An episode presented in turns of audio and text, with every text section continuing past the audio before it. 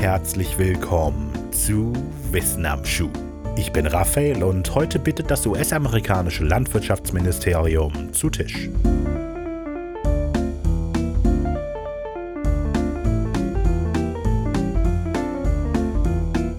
Wenn ihr 1902 als junger Mann in seinen 20ern im US-amerikanischen Landwirtschaftsministerium gearbeitet habt, dann war es recht wahrscheinlich, dass euch früher oder später eine Anfrage von Harvey Washington Wiley erreichen würde. Wiley war seit fast zehn Jahren der Chefchemiker des Ministeriums und hätte euch in seiner Anfrage zur Teilnahme an seinen Hygienic Table Trials eingeladen. Und was für eine verlockende Einladung es gewesen wäre. Für ein Jahr würde das Landwirtschaftsministerium den Teilnehmern drei vollwertige Mahlzeiten pro Tag servieren zubereitet vom ehemaligen Chefkoch der Königin von Bayern. Die Zutaten waren frisch, stammten meist aus der Region und waren generell von bester Qualität. Das Beste? Die Teilnahme kostete nicht einen Penny. Die Regierung würde für die Kosten aufkommen. Es gab den ein oder anderen Stimmungsdämpfer, klar. So würden die Mahlzeiten in einem umdekorierten Kellerraum des Ministeriums eingenommen werden. Aber mit feinen Tischdecken und edlem Tafelsilber ließen sich die kahlen Wände schon verkraften. Okay, dann gab es natürlich noch die allwöchentlichen ärztlichen Untersuchungen inklusive Haar, Schweiß, Stuhl und Urinprobe. Aber immer noch. Das lässt sich doch alles verkraften, wenn man sich nur einmal den vorzüglichen Speiseplan des ersten Weihnachtsessen auf der Zunge zergehen lässt. Apfelmus, Suppe, Truthahn, grüne Bohnen, Süßkartoffeln, gewöhnliche Kartoffeln, Rübengemüse, Chipped Beef, sämige Bratensoße, Cranberry-Soße, Sellerie, eingelegte Gurken, Reispudding und nebenbei Brot, Butter, Tee, Kaffee und Milch. Bei diesem Speiseplan, finde ich, kann man über den metallischen Beigeschmack der Butter durch das zugegebene Borax leicht hinwegsehen. Ich für meinen Teil wäre gerne Teil des Poison Squads gewesen. Aber ich merke schon, dass ihr nicht ganz überzeugt seid. Wo ist der Haken, höre ich euch schon skeptisch fragen. Na gut, dann schauen wir mal, wie es zu der Großzügigkeit der Hygienic Table Trials gekommen ist. Am besten fangen wir bei Harvey Washington Wiley selbst an, dem Urheber des Speiseclubs. Er wurde 1844 außerhalb eines kleinen Dorfes in Indiana geboren. Seine Kindheit verbrachte er hauptsächlich mit Feldarbeit auf dem Feld seines Vaters oder in der Kirche. Seine Familie war ein überzeugter und lautstarker Gegner der Sklaverei, auch wenn sie damit Spott und Häme in ihrem Dorf auf sich zogen.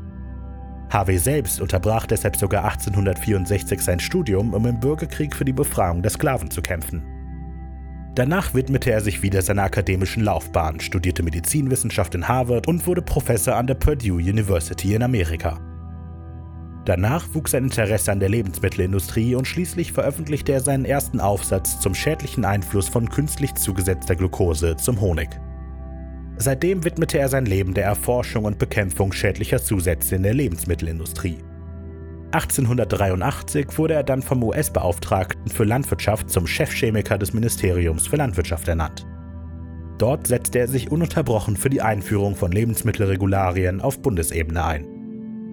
Man muss nämlich wissen, dass es zu der Zeit keinerlei Lebensmittelstandards gab. Wo Honig drauf stand, war nicht notwendigerweise auch Honig drin. Wiley fand zum Beispiel auch Whisky, der lediglich aus eingefärbtem, verdünntem Ethylalkohol bestand. Durch seine Arbeit bekam er sich oft mit dem Landwirtschaftsminister James Wilson in die Haare, über den er in seiner Autobiografie schrieb, Wilsons Fähigkeiten, sein politisches Geschick und zu einem gewissen Maß auch sein Taktgefühl stehen außer Frage. Aber wenn ich an die 15 Jahre zurückdenke, die ich unter ihm im Landwirtschaftsministerium gearbeitet habe, komme ich nicht umhin zu bemerken, dass er, von allen Personen, die ich jemals kennengelernt habe, mit Abstand das größte Talent dafür besaß, sich in öffentlichen Angelegenheiten stets auf der falschen Seite zu positionieren, gerade in Fragen, die Gesundheit durch Ernährung betrafen. Bis über die Jahrhundertwende hinaus liefen Wileys Bemühungen für staatliche Regularien allerdings ins Leere. Also rief er die Hygienic Table Trials ins Leben. Und da sind wir wieder. Der Mann hat doch eine tolle Karriere hinter sich und er hat sich sogar immer wieder für gesundheitliche Standards in der Lebensmittelindustrie eingesetzt. Gut, er war selbst für seine Zeit unangenehm frauenfeindlich, aber er würde euch ja nur das Essen bezahlen. Okay, okay. Warum die Hygienic Table Trials? Ich verstehe schon. Na gut.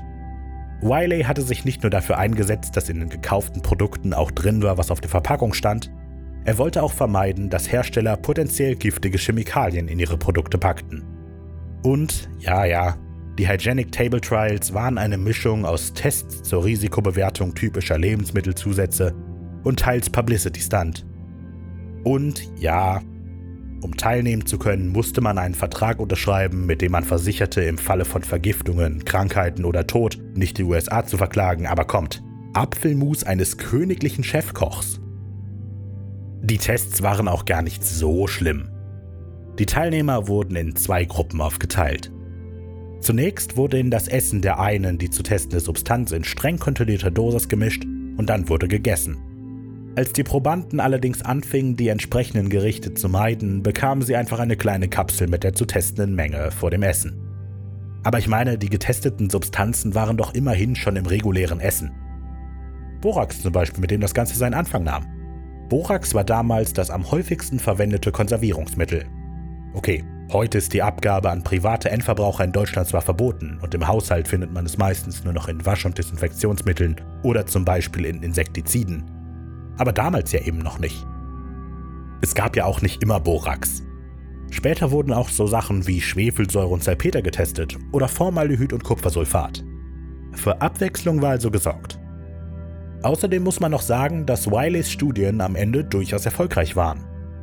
1907 trat tatsächlich der Pure Food and Medicine Act in Kraft, für den er so lange gekämpft hatte.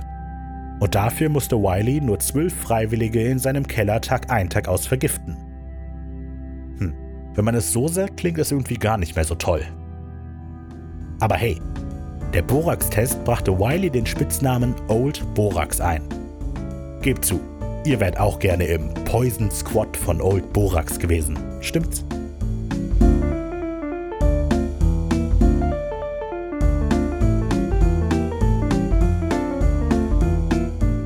Das war eine von 20 Folgen der WAS Classics, einer kleinen Auswahl von Wissen am Schuh-Episoden, die ihr über jeden Podcast-Anbieter findet. Viel mehr und vor allem wöchentlich neue Episoden gibt es exklusiv bei Podimo Premium. Links und Quellen für diese Episode findet ihr in der Folgenbeschreibung. Ich freue mich immer über Kritik, Feedback oder ein einfaches Hallo. Nutzt dafür die Social Media Kanäle von Wenig Originell auf Facebook, Instagram und Twitter oder schreibt eine E-Mail an wissenamschuh at wenig-originell.de. Hoffentlich bis bald bei Podimo.